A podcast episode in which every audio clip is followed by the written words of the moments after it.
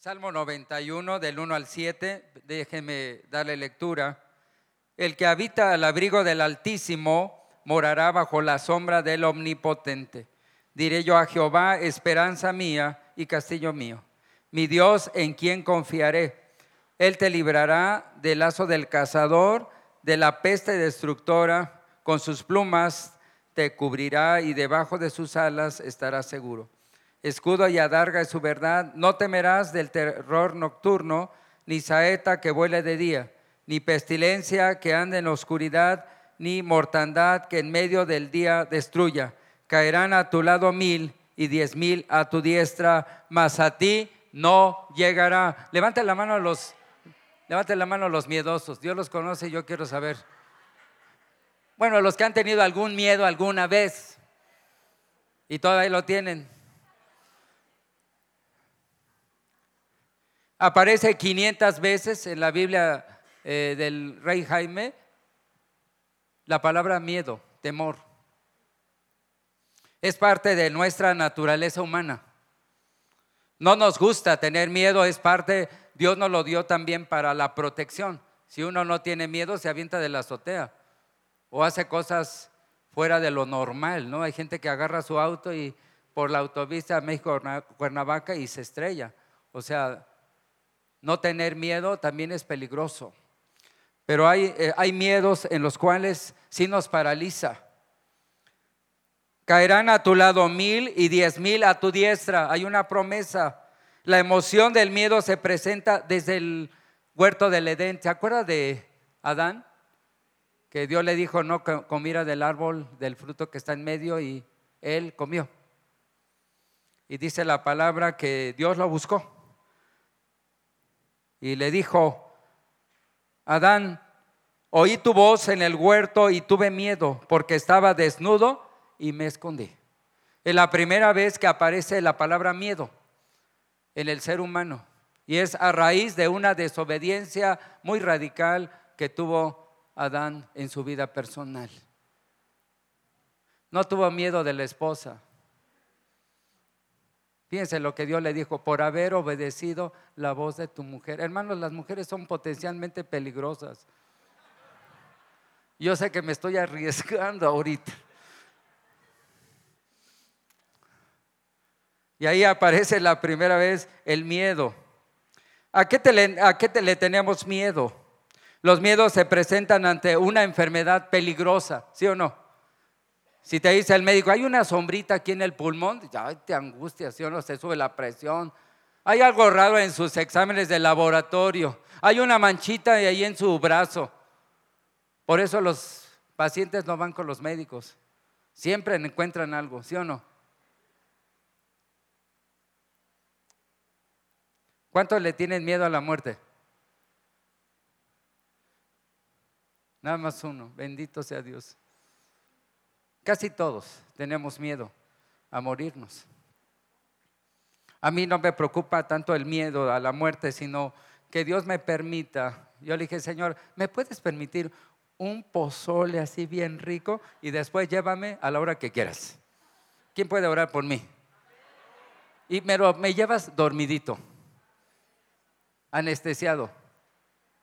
Me operaron de la tiroides y el doctor Carlos un amigo mío me dijo, en dos horas te arreglo. Entré a la cirugía a las 2 de la tarde, salí a las 10.30 de la noche. Este cuate dijo que en dos horas me iba a arreglar. Ya es oscuro, le dije a, la enfermera, ¿qué me pasó? Ahorita viene el médico, ya llegó el médico, por poco te nos vas. Le dije, no, por poco me empujaron, yo estaba bien.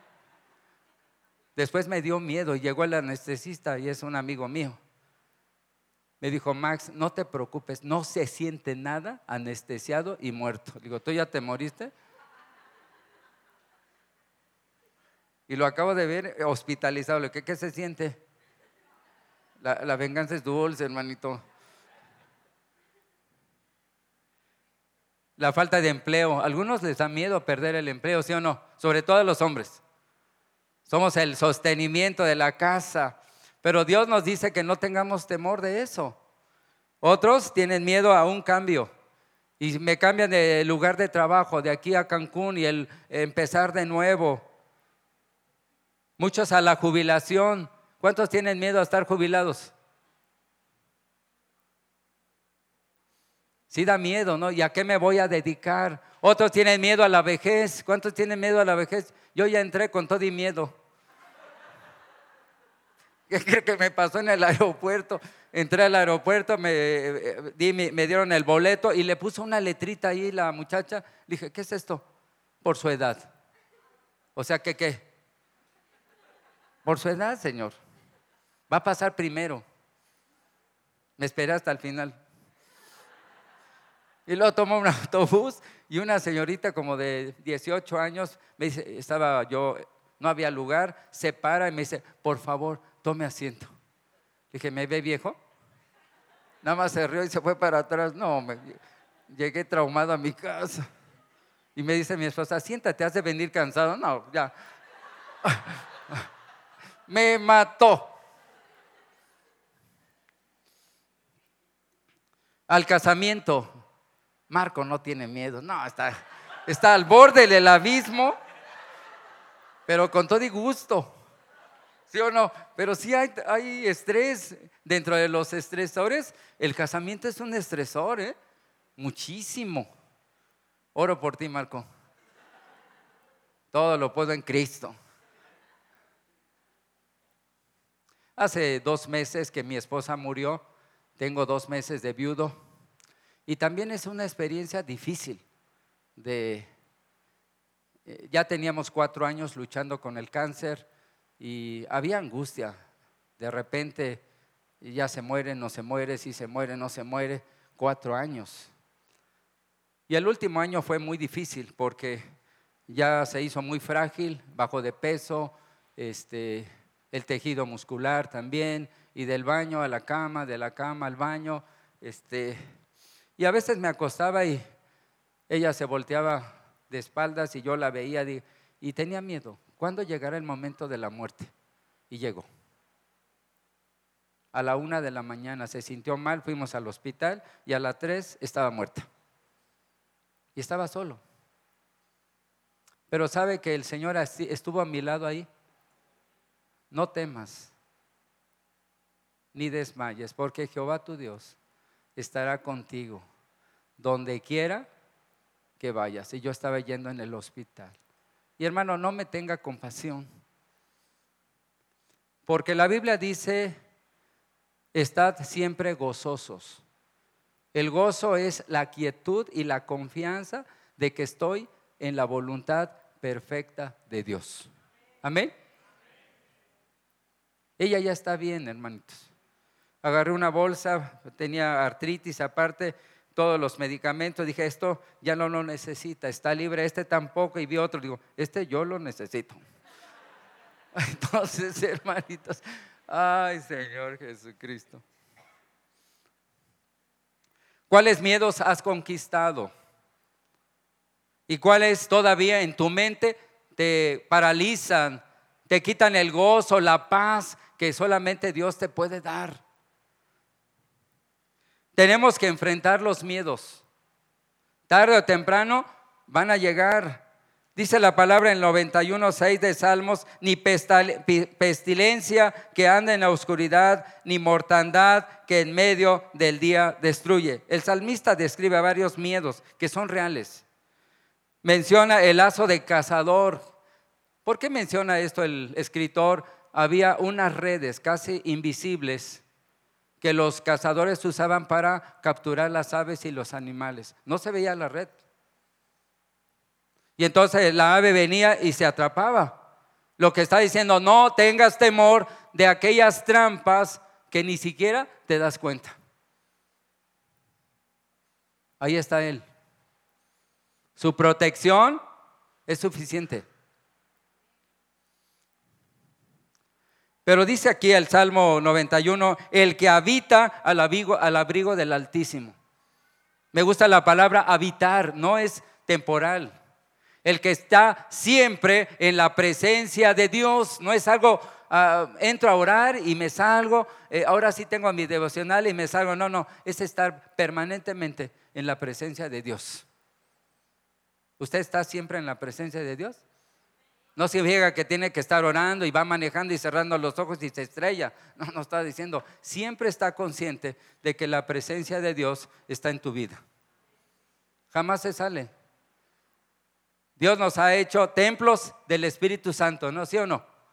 ¿O ignoráis que vuestro cuerpo es templo del Espíritu Santo y que no somos vuestros? O sea, yo no soy dueño de mi cuerpo, hermanito, ni tú tampoco del tuyo. Así es que hay, que bajar de peso y otros hay que subir. ¿Cuántos van a tener que bajar? Con el coronavirus. De tanta angustia van a bajar de peso, hermanito. También el salmista dice, habla del terror nocturno. O sea, las guerras en, en la antigüedad buscaban la oscuridad, aunque las ciudades estaban desprotegidas, en la noche podían dar un salto y conquistar la ciudad. Lo que está diciendo el Señor que aún en la oscuridad los ojos de Dios te velan. ¿Cuántos se han acostado? ¿Se acuerdan del salmo donde David dice, en paz me acostaré y así mismo dormiré porque solo tú me haces estar qué? Ese es el salmo del que confía, el salmo del incrédulo.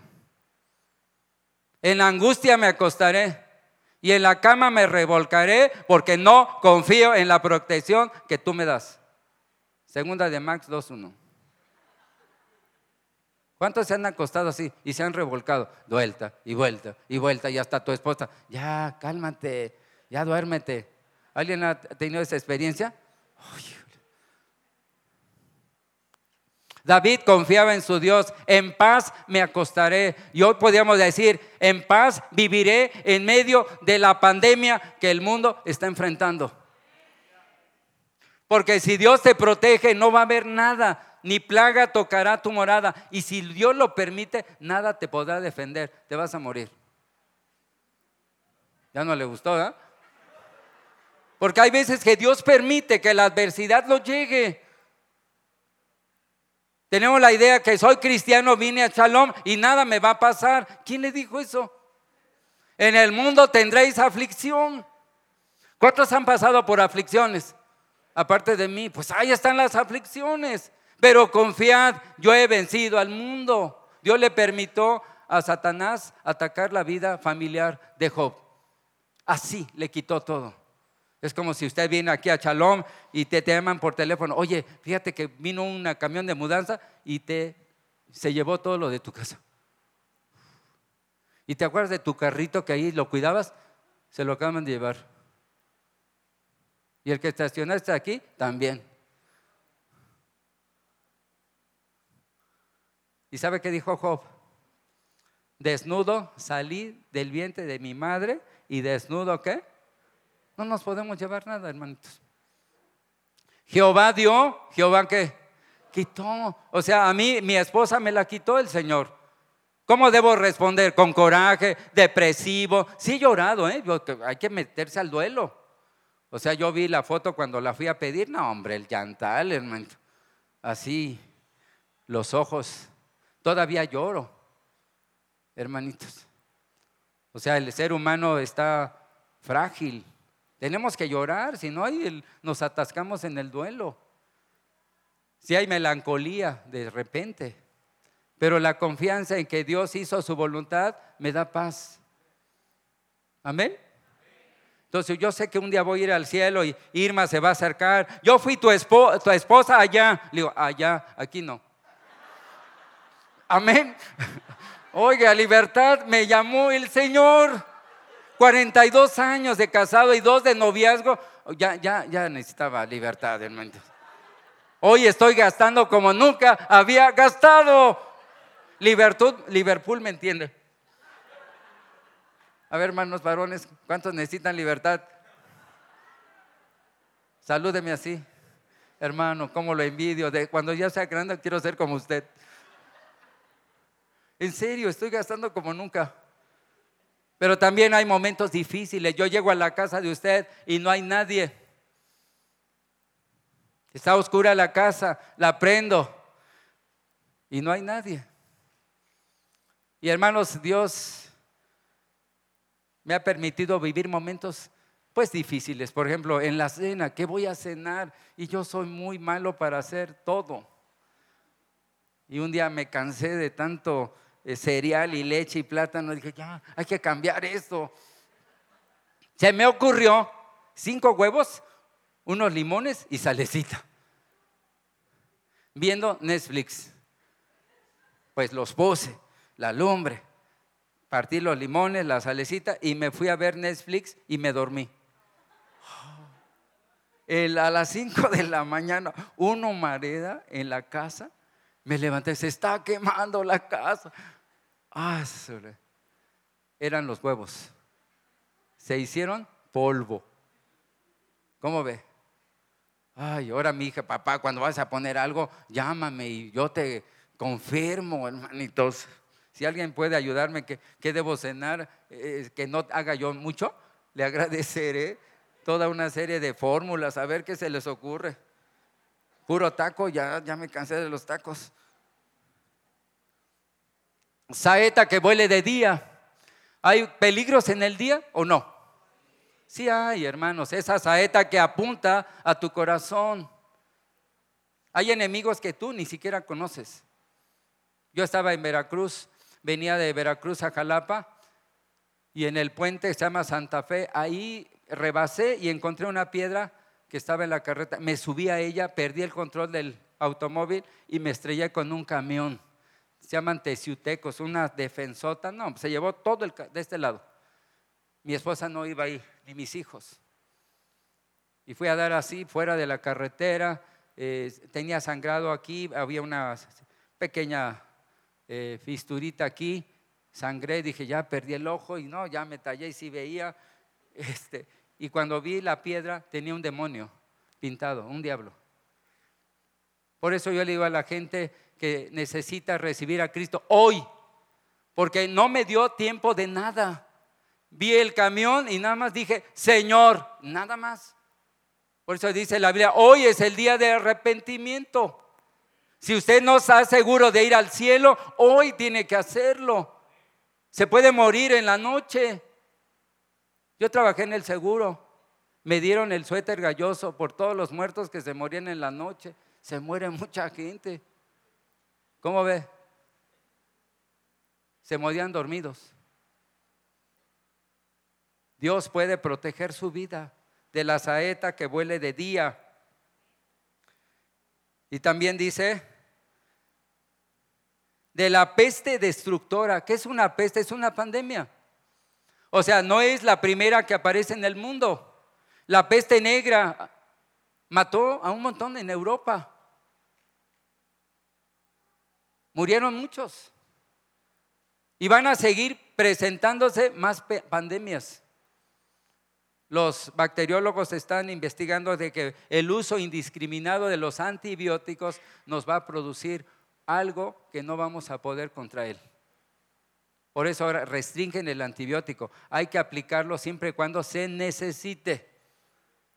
Hay virus y bacterias en el hospital resistentes. Tenía un amigo, se metió al hospital y en tres días estaba muerto por una infección urinaria, nada más. Estar en el hospital es peligroso. Por eso ahora es ambulatorio, o sea, lo más rápido para afuera. Pero en medio de la peste, Dios está prometiendo protección. Él te librará de la, de la peste que, que destruye. Si destruye, si mata. Hay que hacer los cuidados que nos dice la OMS, la Organización Mundial de la Salud. Si hay que lavarse las manos, hay que no estar en lugares concurridos. Si está con gripe, pues no vaya. Porfis. Pero no nos podemos esconder. Imagínense, todo Morelos en su casa. ¿Y los tacos? O sea, ¿quién nos va a dar los tacos? es tiempo de vivir proyectando la paz y la fe que tenemos en el Señor que nos protege. ¿O no? Que nos diga, oye, tú, ¿por qué no estás angustiado? Porque tengo un Dios que me protege que está al tanto de mí, que me ama. Me gusta un canto de un hombre que ya murió, Julio Melgar, dice, ya no, ya soy libre del temor. Ya soy qué? Hijo de Dios. Si usted no es hijo de Dios, preocúpese. Está huérfano. Dios no es padre de todos, sino de aquellos que lo invocan y lo reciben como su Señor y Salvador.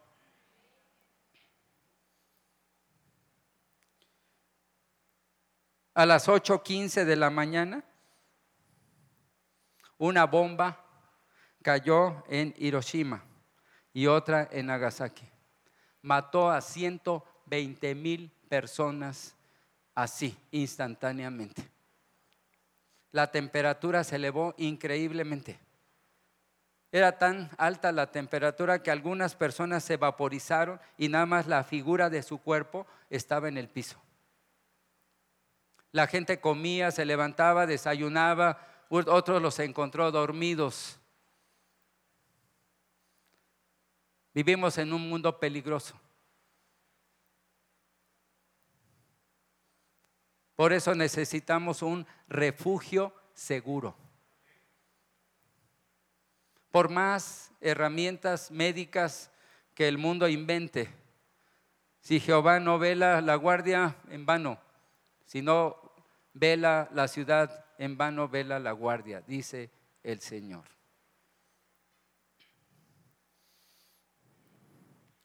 mortandad que en medio del día destruye. En la peste negra eran carretonas, así, carretas donde muertos iban arriba, todos. Y a veces los que lo llevaban, al rato ellos, iban en, el, en la carretita. Y algunos no murieron. Necesitamos buscar el propósito de Dios en nuestra vida. Otros tenemos miedo a la muerte como hace rato comenté. Y el rey David nos quita ese miedo. Él dijo, aunque ande en valle de sombra de muerte, no temeré mal alguno, porque tú estarás, ¿qué? Conmigo. ¿Quiere librarse de los miedos? Conozca a Dios.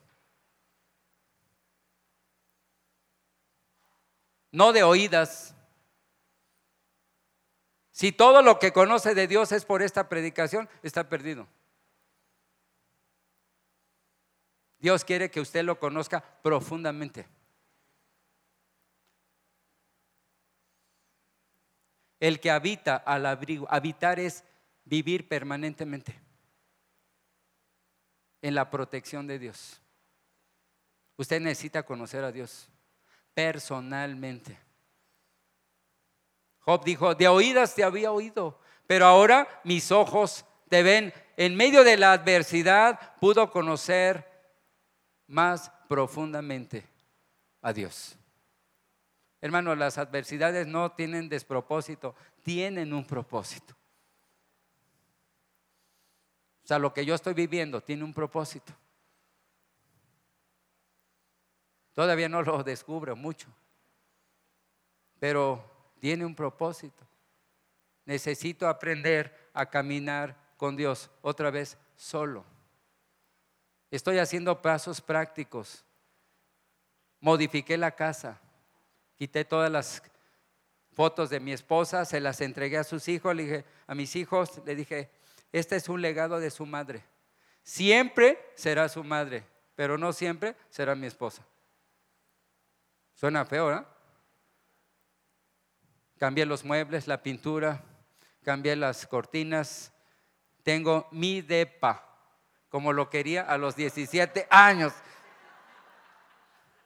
¿Hay aquí un soltero para invitarlos a mi depa?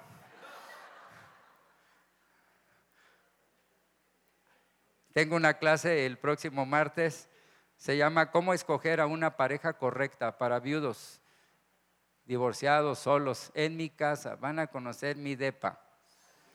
Si hay alguno aquí, acérquese, por favor. El grupo se llama Confiando en Dios. ¿Está bien? Y yo, oren por mí. Ay, cómo se acerca la gente. Mujeres. Y tengo 66 años. Una mujer se acercó y me dijo, ¿puedo? Así, me tuteó en un curso que doy. Ni la conocía. Me dijo, ¿puedo tomarme un café contigo? Le dije, no. no, todavía no estoy. Ah, son dos meses, hermanito. Todavía lloro. No estoy listo. Algún día estaré listo, pero no ahorita. ¿Cómo ve? Ay, y las pastoras, hermanita. Ay, Pastor, le tengo dos.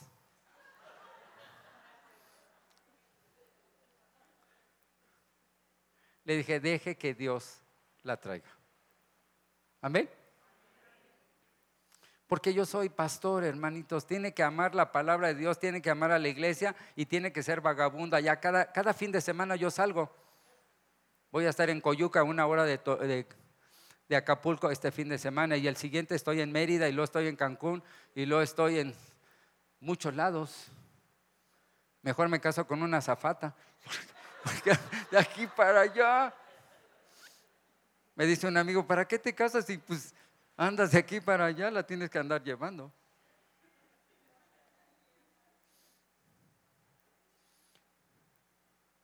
Muchos tienen miedo al desempleo y al hambre. Pero aún así, Dios nos protege.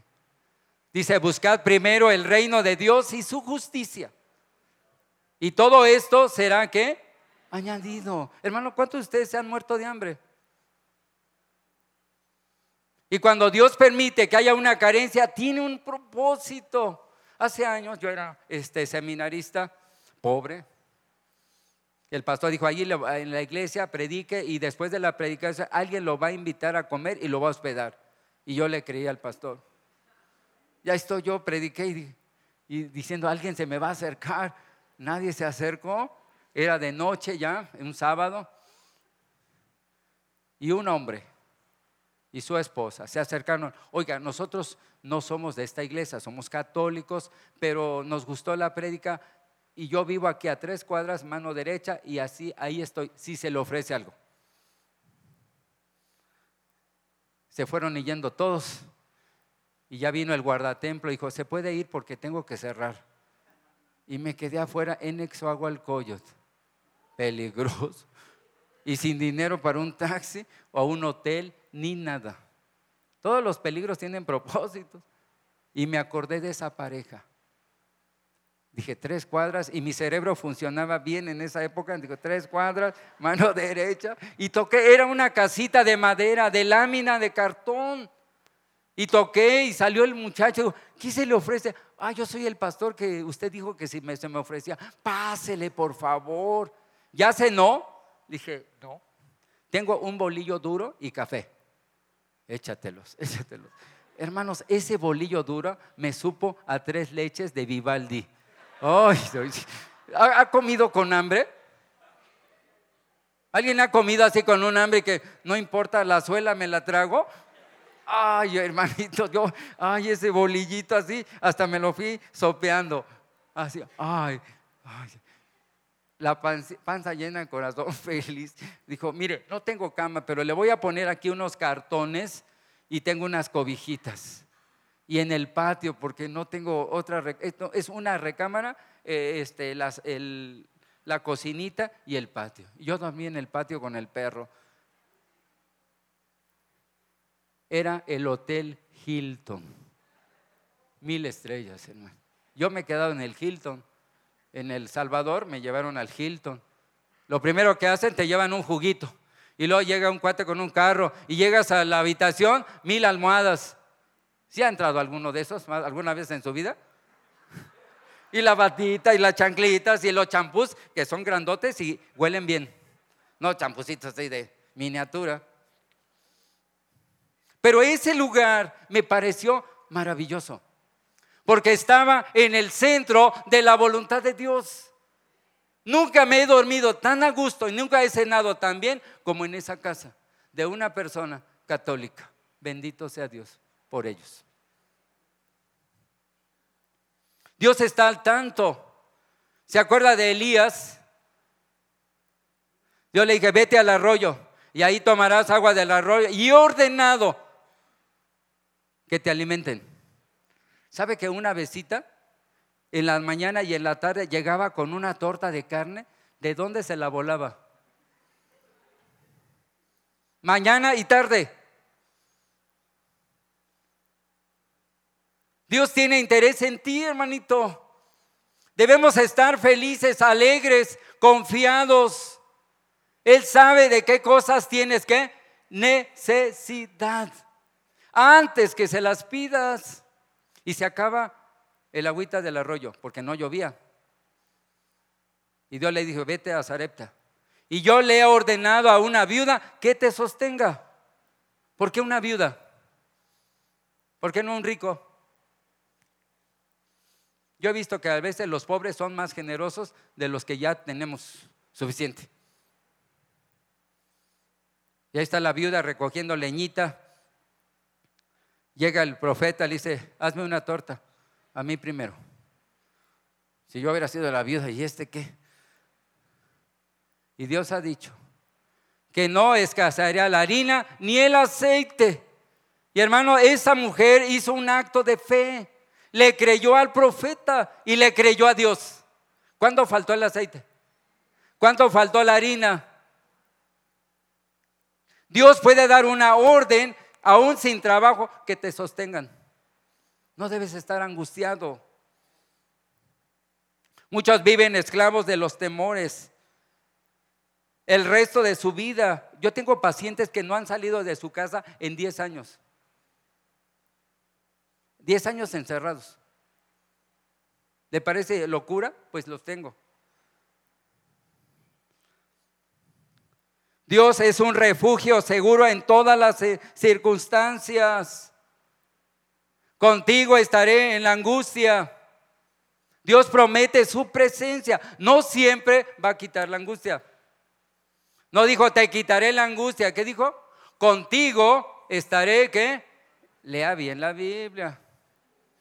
Porque a veces como que, Señor, te estás tardando. ¿Usted ha dicho eso? ¿O lo ha pensado? Mira, Dios sabe y el diablo también sabe que usted pensó eso.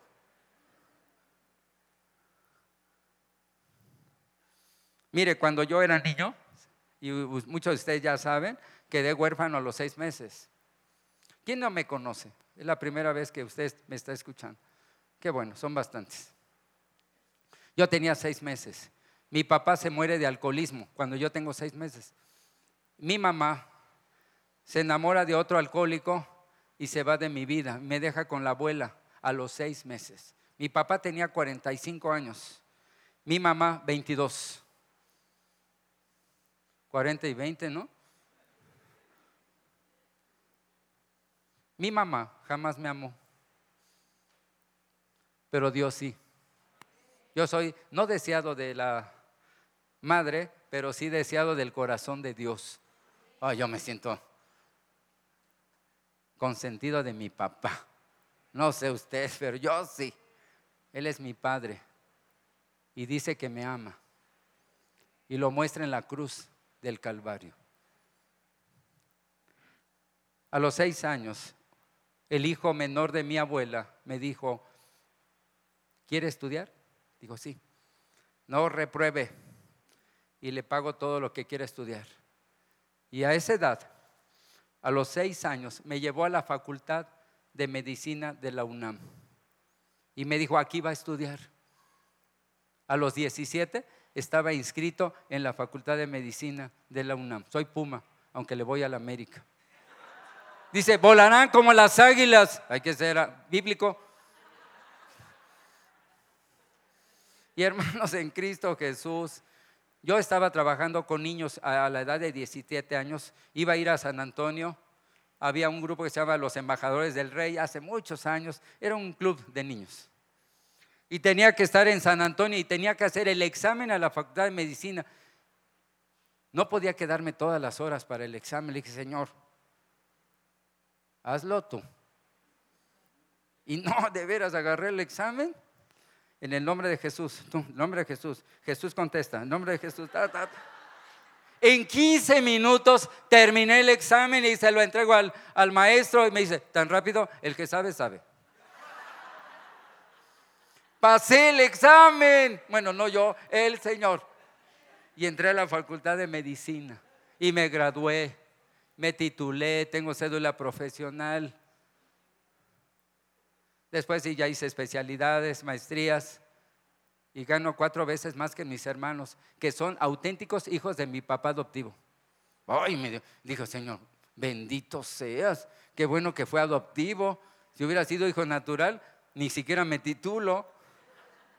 Mis hermanos no se han titulado. ¿Cuántos se quejan de las desgracias? Y me pasó esto, y mi mamá no me amaba. Ni a mí tampoco, pero me adoptó Dios. Soy hijo adoptivo de Dios por la fe en Cristo Jesús. Soy especial para Él, hermanitos. Y me llamó, hermanitos. Yo conocí a Cristo a los seis, años. A los doce me llamó el ministerio. Yo quería entrar al seminario a los doce años y me dijo el maestro, está un chico. Digo, chico, ¿para qué? No, pues para Le dije, Samuel entró niño. Y a pesar de eso, entré de oyente. Yo estudié homilética, hermenéutica, temas a los 12 años. Hermano, hay una pasión aquí por ser pastor, misionero, plantador de iglesias. No me gusta ser pastor permanente. Miren cómo acabé. Dos pastorados, dije, no, Dios los bendiga a los pastores, oro por ellos y me libro yo. Yo soy, empiezo una iglesia, se organiza, me voy, empiezo otra iglesia. Eso me encanta, hermanitos. Porque a veces encuentro cristianos de 20 años, todos infantiles, chocosos. Ay, no, me desesperan. 20 años y siguen igual. Lo bueno aquí es puro cristiano, new, nuevo. Amén. No es cierto, hay unos ya viejitos. Vamos a enfrentar el miedo conociendo a Dios y su poder. Él te librará, tiene poder para hacerlo y su carácter lo demuestra. Con amor eterno te ha amado. Le dijo a Israel. Y por eso Dios, te prolongué mi misericordia. Hermano, Dios no lo ha dejado de amar. Aun cuando se porta mal. ¿Cuántos se han portado mal con Dios? ¿Alguna vez así muy largamente? A pesar de eso, Él me ama. Dice, el que no escatimó a su propio Hijo, ¿cómo no nos dará todas las cosas? Y estamos dudando de Él. Y mire, la palabra, el Espíritu y la palabra te están diciendo, Dios no escatimó a su Hijo, lo entregó en la cruz por ti. porque estás dudando que te pueda dar todas las demás cosas que necesites?